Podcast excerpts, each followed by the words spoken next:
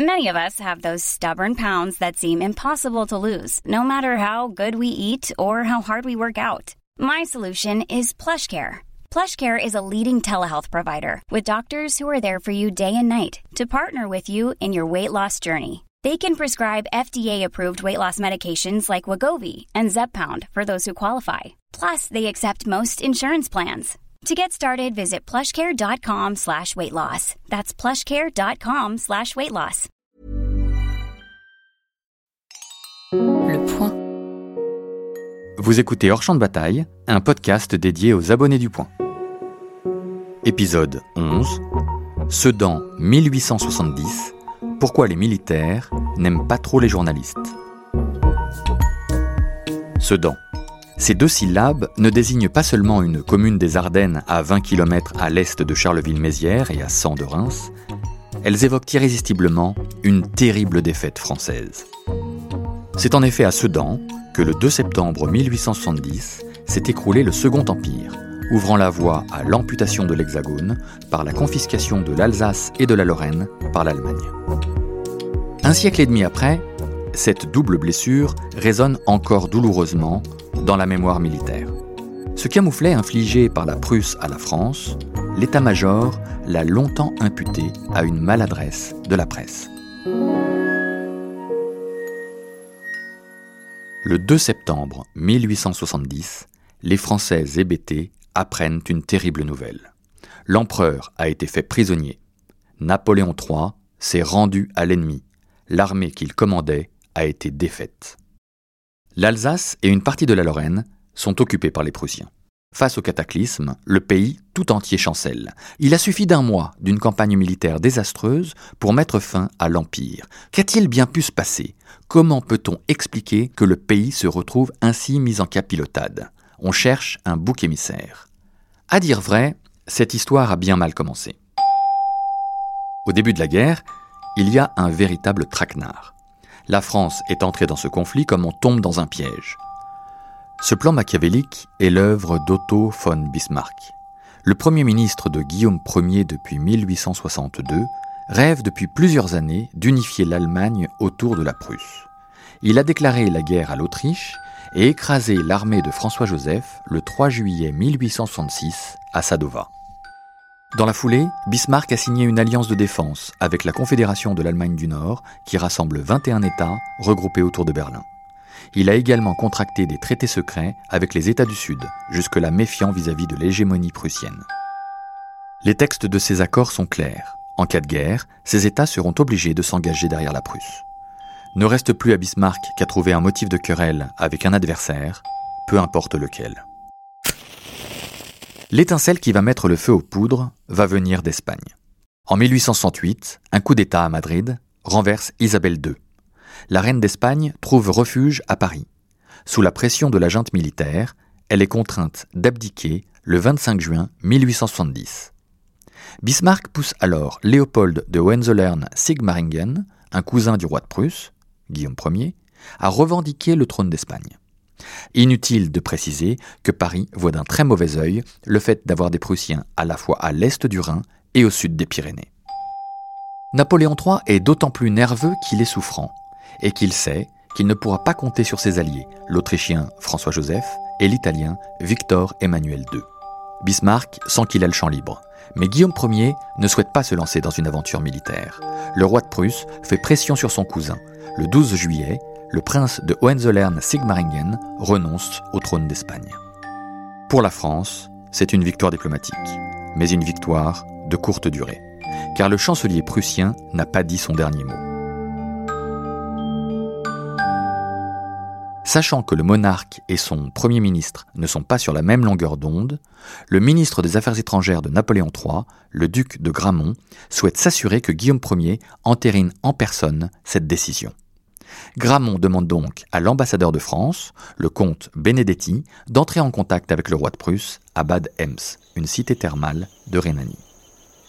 L'entretien débute sur un ton courtois, si l'on en croit les documents d'archives, du Quai d'Orsay.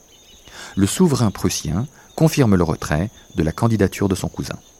On pourrait s'en tenir là, Mais Gramont souhaite savoir si Guillaume Ier peut s'engager à ne soutenir dans le futur aucun autre prétendant allemand au trône d'Espagne. Guillaume Ier refuse de s'engager pour l'avenir, il fait dire à l'ambassadeur de France par l'un de ses aides de camp qu'il n'a plus rien à lui dire d'autre. Pour le roi de Prusse, l'affaire est classée, mais Bismarck n'entend pas en rester là. Le Premier ministre prussien va sauter sur l'occasion pour envenimer la situation et hâter le conflit. Bismarck fait diffuser dans les journaux un prétendu compte-rendu de l'épisode. Ce document, qui est entré dans l'histoire sous le nom de Dépêche d'Ems, est écrit pour laisser entendre que le français Benedetti a été humilié par le roi de Prusse. Cette dépêche fera sur le taureau gaulois l'effet d'un chiffon rouge, avait prédit Bismarck. Bien vu.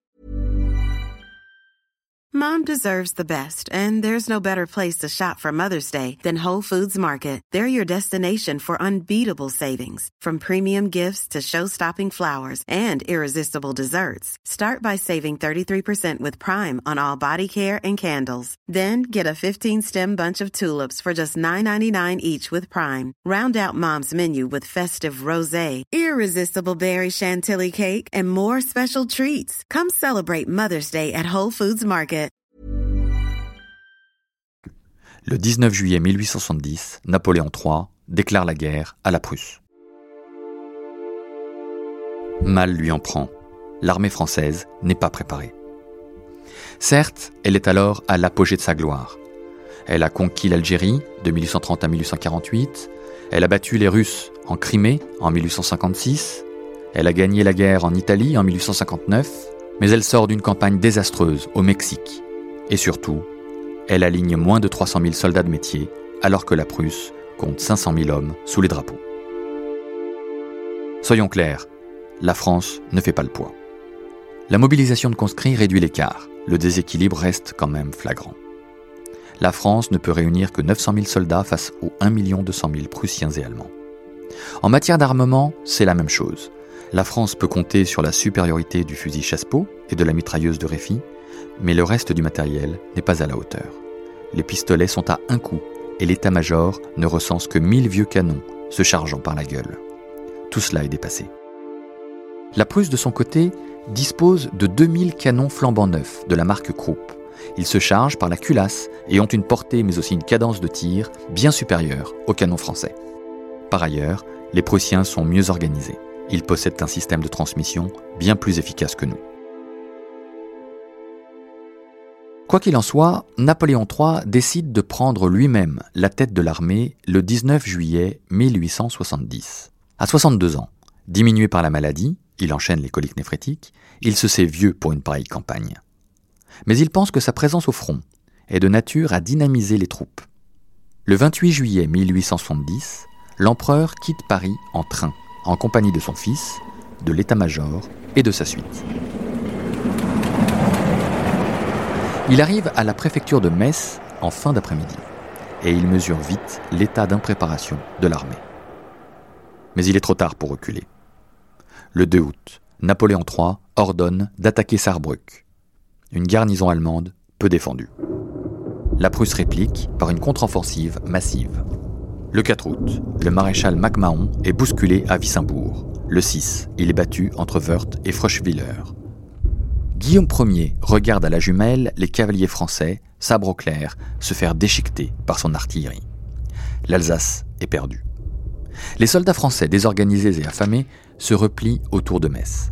Napoléon III assiste impuissant à la débâcle. Le 11 août, l'état de siège est décrété et l'empereur, sous la pression du gouvernement, remet le commandement suprême de l'armée du Rhin à Bazaine. Le 16, l'empereur se replie sur le camp de Chalon. Il veut essayer de barrer la route de Paris aux Prussiens. Le 23 août, après la défaite de Saint-Privat, l'empereur décide de suivre MacMahon qui marche sur Metz pour porter secours à Bazaine. Les Allemands accentuent leur pression. Face à eux, MacMahon tente en vain de franchir la Meuse le 30. Il fait halte à Sedan pour s'y ravitailler. La citadelle de Sedan a beau être associée au nom de Vauban et ses fortifications être réputées imprenables, la défaite est inéluctable. Les Prussiens sont supérieurs en nombre. 180 000 hommes contre un peu plus de 100 000 Français. Ils disposent par ailleurs d'une puissante artillerie et font pilonner la cité. MacMahon est grièvement blessé par un éclat de but. Napoléon III passe la journée au milieu de ses hommes, s'exposant volontairement aux points les plus chauds du combat. Manifestement, il cherche une fin shakespearienne, mais la mort ne veut pas de lui. Pour éviter le carnage, l'empereur finit par faire hisser le drapeau blanc sur la citadelle. Le bilan pour l'armée française est lourd. 3000 tués, 14 000 blessés et quelques 100 000 prisonniers. Pour expliquer cette défaite, une rumeur ne va pas tarder à jaillir. C'est en lisant la presse que les militaires prussiens auraient connu les mouvements de troupes français. Ce sont les journalistes qui auraient éventé les plans de bataille de l'état-major. Quelle injustice. Les correspondants de guerre sur place n'ont pas vraiment accès aux généraux. Et ceux-ci sont loin d'avoir une stratégie claire. Nombre de reporters tentent de rester optimistes jusqu'au bout sur l'issue des combats, mais cela relève plus de la méthode Coué que d'autre chose.